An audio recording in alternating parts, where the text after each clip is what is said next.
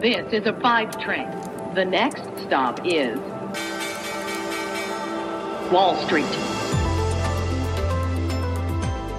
Guten Morgen und hallo zu euch nach Deutschland. Herzlich willkommen zu Wall Street Daily, dem unabhängigen Podcast für Investoren.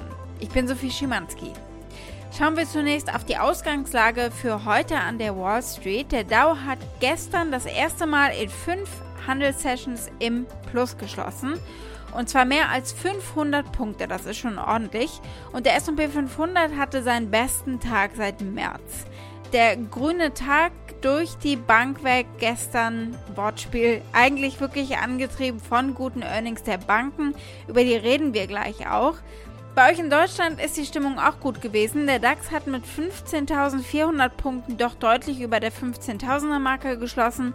Und äh, damit geht's zu meiner Kollegin Annette Weißbach an der Frankfurter Börse. Guten Morgen, Sophie. Wir schauen in Frankfurt auf die Aktie der Frankfurter Rück, aber auch einen Blick an den Bosporus auf die Währung der Türkei, denn hier ging es ordentlich bergab.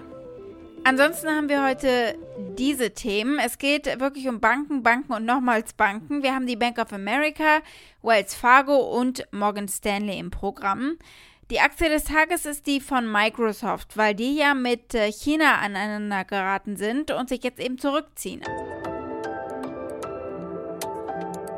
Soweit die wichtigsten Themen der heutigen Ausgabe. Als Pioneer hört ihr die kompletten Folgen in unserer App oder auf unserer Webseite pioneer.de.